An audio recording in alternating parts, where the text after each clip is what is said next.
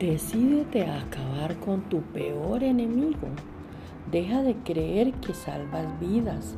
Deja de pensar que nada se mueve si tú no lo coordinas. Deja de pensar que tus hijos no serán nada sin ti. Deja de sacrificar tu existencia única por todos.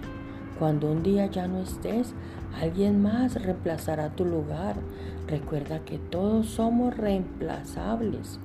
No eres tan importante para la vida de los demás como crees.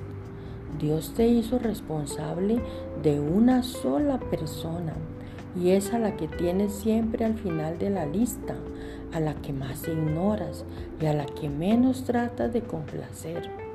Y esa eres tú misma, tú mismo.